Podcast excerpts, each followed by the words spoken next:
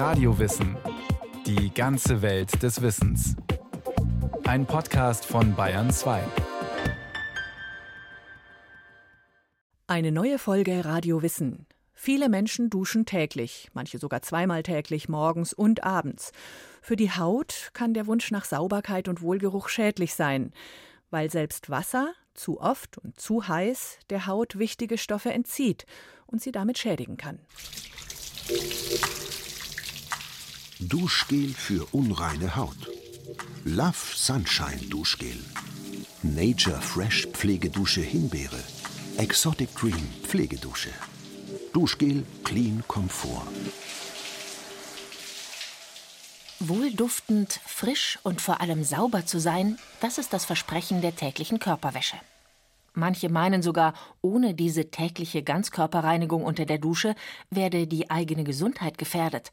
Selbst wenn sie kaum draußen sind, sich körperlich wenig anstrengen, am Schreibtisch arbeiten und täglich die Kleidung wechseln. Gleichzeitig aber propagieren seit einiger Zeit immer mehr Menschen, und das mit großer Vehemenz, Waschen sei gar nicht nötig. Die Haut könne sich selbst reinigen und sei auf Unterstützung durch Wasser und Seife nicht angewiesen. Wer sich nicht wasche, tue seiner Haut letztendlich etwas Gutes.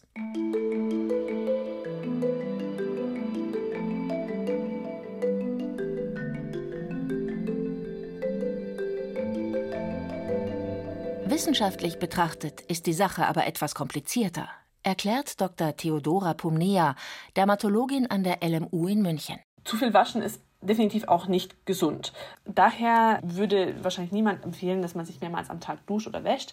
Aber es ist auch sehr wichtig, dass man es nicht zu selten macht. Ein pauschales richtig oder falsch gibt es beim Thema Körperwäsche nicht. Bestätigt auch Hautärztin Professor Silke Hoffmann vom Universitätsklinikum Wuppertal.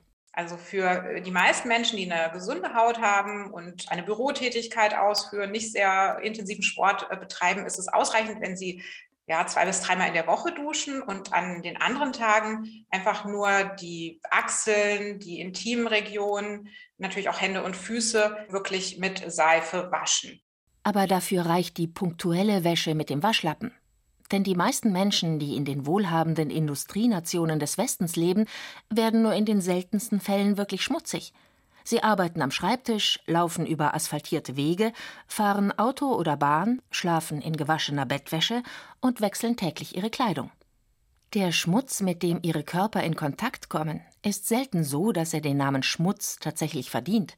Deshalb ist das ständige Waschen des Körpers auch nicht nötig, sagt Hautärztin Theodora Pomnea. Wie häufig Waschen richtig ist, ist schwer zu sagen. Es gibt keine richtige Zahl, die ich Ihnen jetzt einfach so nennen kann, sondern man muss letztendlich wie immer im Leben und in der Medizin ein Gleichgewicht finden. Und das bedeutet, dass diejenigen, die auf dem Bau oder in der Landwirtschaft arbeiten, die tatsächlich mit Erde, Staub und Dreck in Kontakt kommen, sich häufiger waschen sollten als diejenigen, die ihre Zeit vor allem im Büro verbringen, betont der Freiburger Hygienefacharzt Ernst Tabori.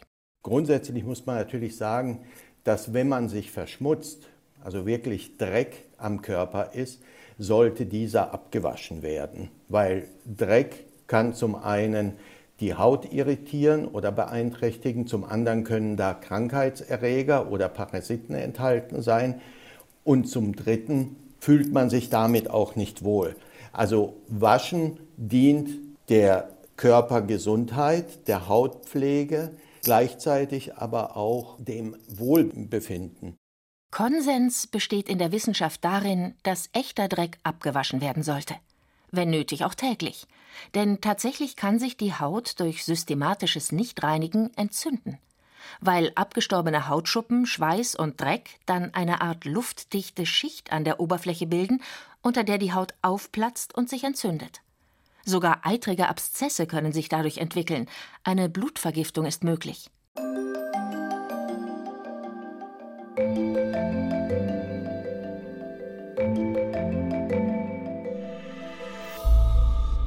Auch bei denjenigen, die viel Sport treiben und dabei schwitzen, ist nichts gegen die tägliche Dusche einzuwenden, so die Forschenden.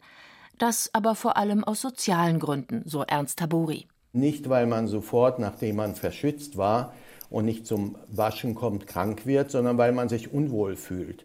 Körpergerüche haben in unserer Gesellschaft keinen guten Ruf. Wie in vielen anderen Kulturen auch, gelten sie fast schon als soziales Tabu. Und um sie möglichst wenig wahrzunehmen, sollen Deodorant, Parfum oder eben das tägliche Duschen den natürlichen Eigengeruch überdecken.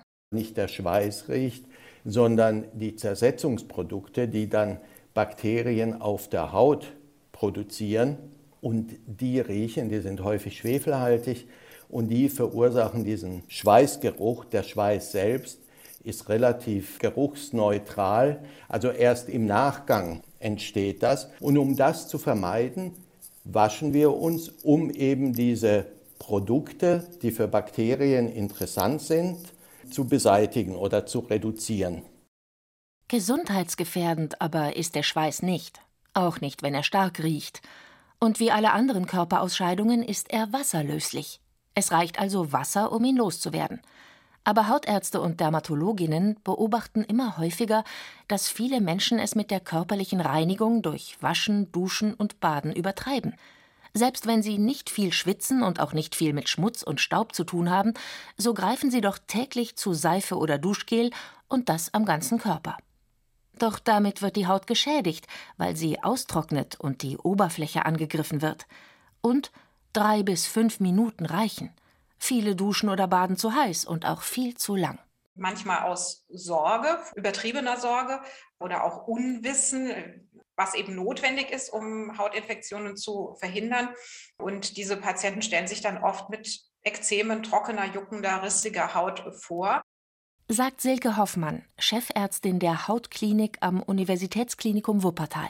Oder wenn falsche Pflegeprodukte, also mit falsch meine ich jetzt Hautreinigungsprodukte, die aggressive waschaktive Substanzen, sogenannte Tenside, enthalten, verwendet werden oder auch Parabene, Konservierungsstoffe, Duftstoffe, auf die manche Patienten auch allergisch reagieren. Dann äh, kommt eben sehr viel leichter der Säureschutzmantel der Haut durcheinander. Und der Säureschutzmantel unserer Haut ist elementar für die verschiedenen Funktionen dieses größten und auch schwersten menschlichen Organs. Denn nur wenn der intakt ist, kann die Haut ihre Aufgaben erfüllen. So schützt sie uns beispielsweise vor Sonne und Hitze, aber auch vor Verletzungen und Infektionen. Die Haut besteht aus drei Schichten. Ganz innen zum Körper liegt die sogenannte Subcutis, Unterhaut oder auch Fettgewebe genannt, erklärt die Dermatologin Theodora Pomnea von der Ludwig-Maximilians-Universität in München. Das kann je nach Person und Lokalisation dicker oder dünner sein und das dient eigentlich der Abpolsterung. Dann kommt die Dermis, das ist so die mittlere Schicht und die ist sehr wichtig für die Reißfestigkeit. Da wird Kollagen gebildet, da haben wir viele Rezeptoren für den Tastsinn. Und dann kommt die Epidermis und das ist eigentlich das Wichtigste äh, im Sinne der Barriere zu der äußeren Welt. Die Epidermis oder auch Oberhaut erneuert sich alle vier Wochen. Wie ein Schutzschild umhüllt sie unseren Körper und ist die Grenze zur äußeren Welt. Und zwar sowohl ganz mechanisch als auch infektiologisch. Denn sie hindert zum Beispiel krankmachende Mikroorganismen daran, durch Entzündungsprozesse das Körperinnere zu erreichen. Das gelingt aber umso besser, je intakter der Schutzfilm ist, der sich auf der Haut befindet und sie weich und geschmeidig macht. Dieser Schutzfilm aus Talg, Schweiß, verhornten Hautzellen und verschiedenen Fetten wird als Säureschutzmantel bezeichnet. Schmutz und Dreck können ihn zerstören, aber eben auch zu viel Körperwäsche. Und zwar vor allem die verwendeten Seifen, Duschgels oder Badelotionen. Je nachdem, was sie enthalten, können sie die Lipidschicht der Haut zerstören, sagt Silke Hoffmann vom Wuppertaler Universitätsklinikum. Insbesondere Menschen, die eine eher schon trockene Haut äh, von vornherein haben oder vielleicht auch eine Neigung zu Neurodermitis, zu Ekzemen, Allergien, haben ein deutlich erhöhtes Risiko durch tägliches Duschen oder gar häufiges Baden die Trockenheit ihrer Haut zu verstärken, weil wir durch den Kontakt mit Wasser alleine, aber besonders auch noch verstärkt durch Anwendung von Seifen, Fette aus unserer Haut, natürliche Fette herauswaschen und auch den natürlichen Säureschutzmantel der Haut äh, aus dem Gleichgewicht bringen. Und damit geschieht dann häufig genau das, was die Vielwaschenden eigentlich hatten verhindern wollen. Statt ihrer Haut etwas Gutes zu tun, schwächen sie sie durch zu viel Sauberkeit und können damit sogar ihre Gesundheit gefährden, sodass sie ärztliche Hilfe benötigen. Ja, es gibt immer wieder Patienten, wo wir doch merken, dass das nicht hinterfragt wird, was einem von der Werbung signalisiert wird und dass eher dann zu viel an Pflege durchgeführt wird, was, was letztendlich der Haut des Patienten nicht gut äh, getan hat.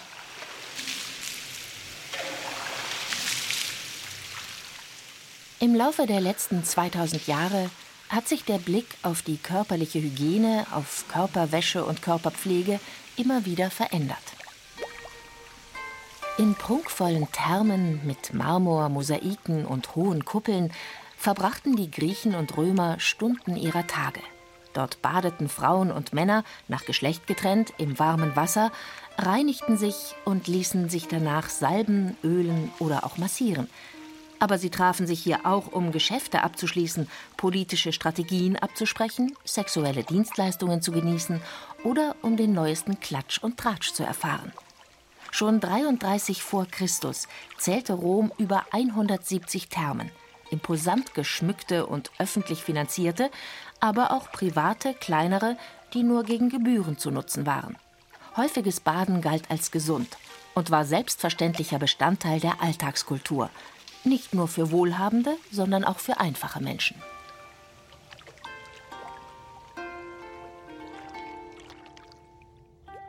Das Verständnis davon, was es bedeutet, den Körper zu pflegen, wie wichtig Sauberkeit ist und vor allem welche Körperpflege gesund macht, ist keine Konstante des menschlichen Zusammenlebens, sondern kulturell vermittelt.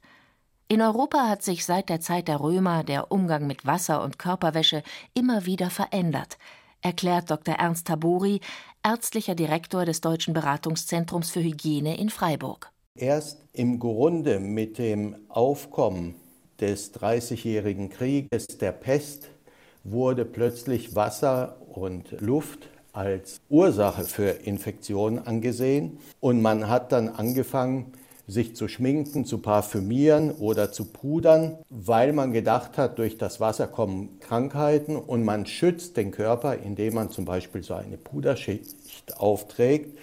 Und der Leitspruch zu der Zeit war Kratzen statt Waschen. Danach sollten einige hundert Jahre vergehen, bis es Wissenschaftlerinnen und Wissenschaftlern gelang, das Wasser von seinem negativen Image zu befreien. Ein phänomenaler Durchbruch ist dem Mediziner Ignaz Semmelweis zu verdanken. Er konnte Mitte der 1840er Jahre zeigen, dass sich Infektionen durch Hygienemaßnahmen wie Händewaschen vermeiden lassen. Auf sein Betreiben hin wuschen und desinfizierten sich die Ärzte der geburtshilflichen Abteilung des Allgemeinen Krankenhauses in Wien deshalb vor jeder Behandlung die Hände. Das Ergebnis war deutlich. Die Sterblichkeit bei den Patientinnen sank daraufhin erheblich. In den folgenden Jahren boomte die naturwissenschaftliche Forschung. Wissenschaftler wie Robert Koch konnten in immer mehr Fällen nachweisen, dass Mikroorganismen Infektionen auslösen und dass Hygienemaßnahmen deshalb sinnvoll sind.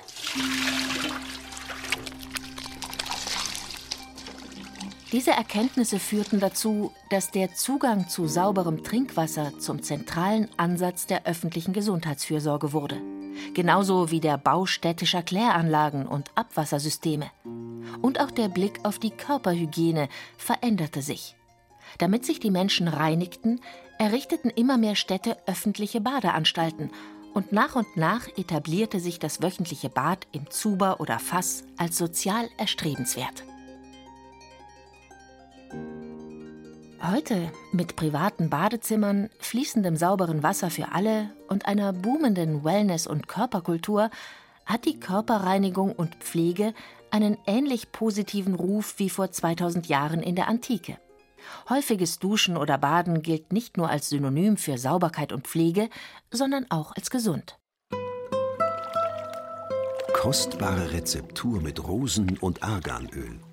Orientalisches Dufterlebnis wie aus Tausend und einer Nacht. Mit Goji-Beeren und Kamelienduft. Mit Kokos- und Mandelduft. Mit Meeresmineralien und Algenextrakt. Indische Rosen- und Süßmandelöl. Statt verheißungsvoll klingender Duschgels, Badelotionen oder Duftschäume, die vor allem das Wohl- und frische Gefühl mit exotischen Düften steigern wollen, sollten bei der mäßigen, gut überlegten Körperwäsche Reinigungs- und Pflegeprodukte genutzt werden, die den Säureschutzmantel der Haut nicht angreifen, erklärt Hautärztin Theodora Pomnea. Da gibt es ähm, mehrere Sachen, die man halt gut machen kann. Und zwar, dass man statt einer soliden Seife lieber also eine Flüssigseife auswählt. Die sind meistens milder, dass man auf den pH-Wert der Seife so ein bisschen achtet. pH-Wert ist wichtig, weil es die unterschiedlichen Enzymen, die zur Bildung und Unterstützung der Lipidschutzbarriere helfen, unterstützen kann. Unsere Enzyme brauchen eher so einen sauren pH-Wert, also alles, was unter 7 ist, also eher etwas im sauren Milieu. Der pH-Wert gibt Auskunft darüber, ob der Säureschutzmantel der Haut intakt ist. Nur wenn er in dem Bereich liegt, den Chemiker und Chemikerinnen als sauer bezeichnen, nämlich unter 7, kann sich die Haut erneuern und sogar antibakteriell wirken. Deshalb, so die Hautärztinnen und Dermatologen, sollten vor allem solche Produkte zur Körperwäsche und Pflege genutzt werden, die den Säureschutzmantel nicht oder möglichst wenig angreifen. Und bei trockener Haut nach dem Waschen eincremen denn das hilft der Haut, den Säureschutzmantel intakt zu halten. Dabei aber statt auf die Duftnote auf den pH-Wert achten und es mit dem Eincremen nicht übertreiben, denn das bringt die Haut aus dem Gleichgewicht.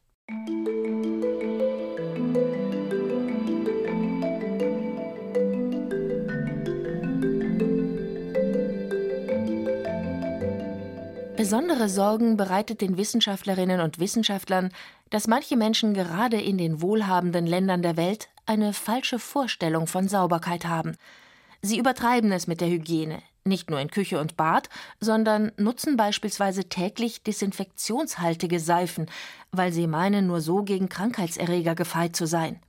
Aber damit bewirken sie häufig das Gegenteil, betont Ernst Tabori vom Institut Deutsches Beratungszentrum für Hygiene in Freiburg. Wir können nicht keimfrei sein. Der Mensch beherbergt genauso viele Keime Bakterien an seinem Körper und in seinem Körper, wie er eigene Körperzellen hat. Das gehört dahin. Die, ohne diese Bakterien könnten wir nicht leben. Das heißt, die zu beseitigen, ist falsch. Wir müssen nur die Keime fernhalten, die uns krank machen. Denn ähnlich wie im sogenannten Mikrobiom des Darms leben auch auf der Haut unzählige Mikroorganismen. Auf viele davon sind wir sogar existenziell angewiesen. Viele Keime helfen uns, schützen uns, wie zum Beispiel auf der Haut. Das Mikrobiom unserer Haut schützt uns vor pathogenen Keimen. Und dieses Wissen ist, glaube ich, so im Detail nicht überall vorhanden. Denn die Forschenden beobachten eine merkwürdige Ungleichzeitigkeit im Umgang mit dem Körper und der Hygiene. Einerseits leben wir in einer Zeit, in der der Körper enorm wichtig ist. Manche sprechen sogar von einem regelrechten Körperkult. In den verschiedenen gesellschaftlichen Milieus gibt es jeweils sehr konkrete Vorstellungen davon, wie Körper auszusehen haben, um nicht nur als schön, sondern auch als gesund und leistungsfähig angesehen zu werden. Das Wissen um den Körper war vermutlich selten so groß wie heute. Andererseits herrscht grobe Unwissenheit, sowohl was die Ernährung als auch was die Hygiene angeht, so Ernst Tabori. Was wir aber nicht brauchen, sind dann keimtötende äh, Substanzen oder aggressive Waschlösungen, die die Haut irritieren oder angreifen können oder gar schädigen oder sowas wie Scheidenduschen oder Scheidenspülungen, die man macht. Das ist schädlich, das ist nicht sinnvoll und wird generell nicht empfohlen. Denn weder die Intimregion noch die Scheide selbst sind schmutzig oder mit tendenziell schädlichen Keimen besiedelt, sondern ganz im Gegenteil. Die Oberhaut des Körpers kann sich nicht selbst reinigen, wohl aber die Schleimhaut der Scheide, sagt Silke Hoffmann. Intimwaschlotionen, ja, also da muss man auch sagen, also die tägliche Reinigung der Intimregion mit einer milden Seife und einem Waschlappen ist ausreichend. Man sollte auf keinen Fall parfümierte Produkte regelmäßig verwenden, die eher dann noch Ekzeme auch begünstigen können. Und Vaginalduschen zum Beispiel oder ähnliches sind auch völlig unnötig und sogar eher kontraproduktiv. Da hat man auch gesehen, dass das eher das Risiko für Chlamydieninfektionen begünstigen kann, wenn man sowas regelmäßig anwendet. Chlamydieninfektionen gehören zu den am häufigsten sexuell übertragbaren Infektionen weltweit. Und sie sind alles andere als harmlos. Denn sie verursachen nicht nur Harnwegs- oder Beckeninfektionen, sie können auch die Atemwege oder die Augen infizieren und bei Frauen sogar zu Unfruchtbarkeit führen.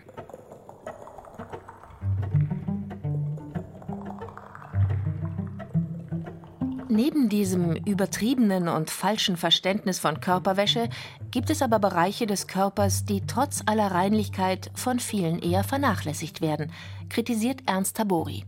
Was aber sinnvoll ist, ist natürlich nach dem Toilettengang eine Reinigung. Und da kann man natürlich sagen, in asiatischen Ländern und in arabischen Ländern, die machen es gleich mit Wasser und reinigen dann tatsächlich, während in westlichen Ländern ist es eher so, dass es ein Wegwischen und Zerwischen ist und nicht ein wirkliches Reinigen.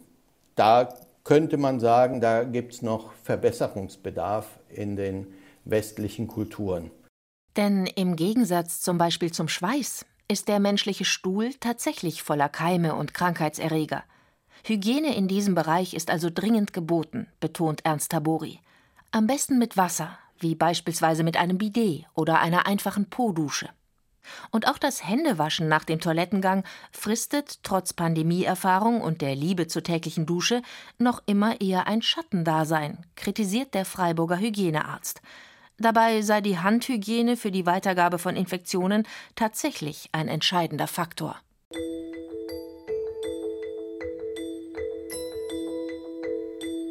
Fazit: Nicht waschen ist keine Lösung.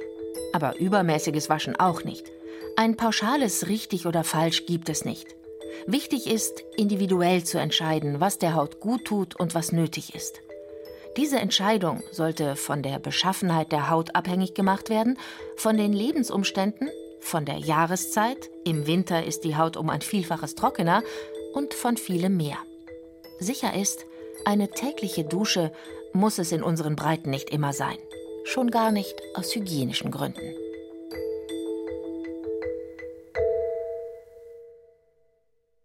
Nicht so wirklich gesund, das tägliche Duschen mit Einseifen, ein Radiowissen von Daniela Remus. Noch mehr über das größte menschliche Organ, die Haut, hören Sie im Radiowissen Podcast Die Haut, empfindliche Schutzbarriere. Überall zu finden, wo es Podcasts gibt.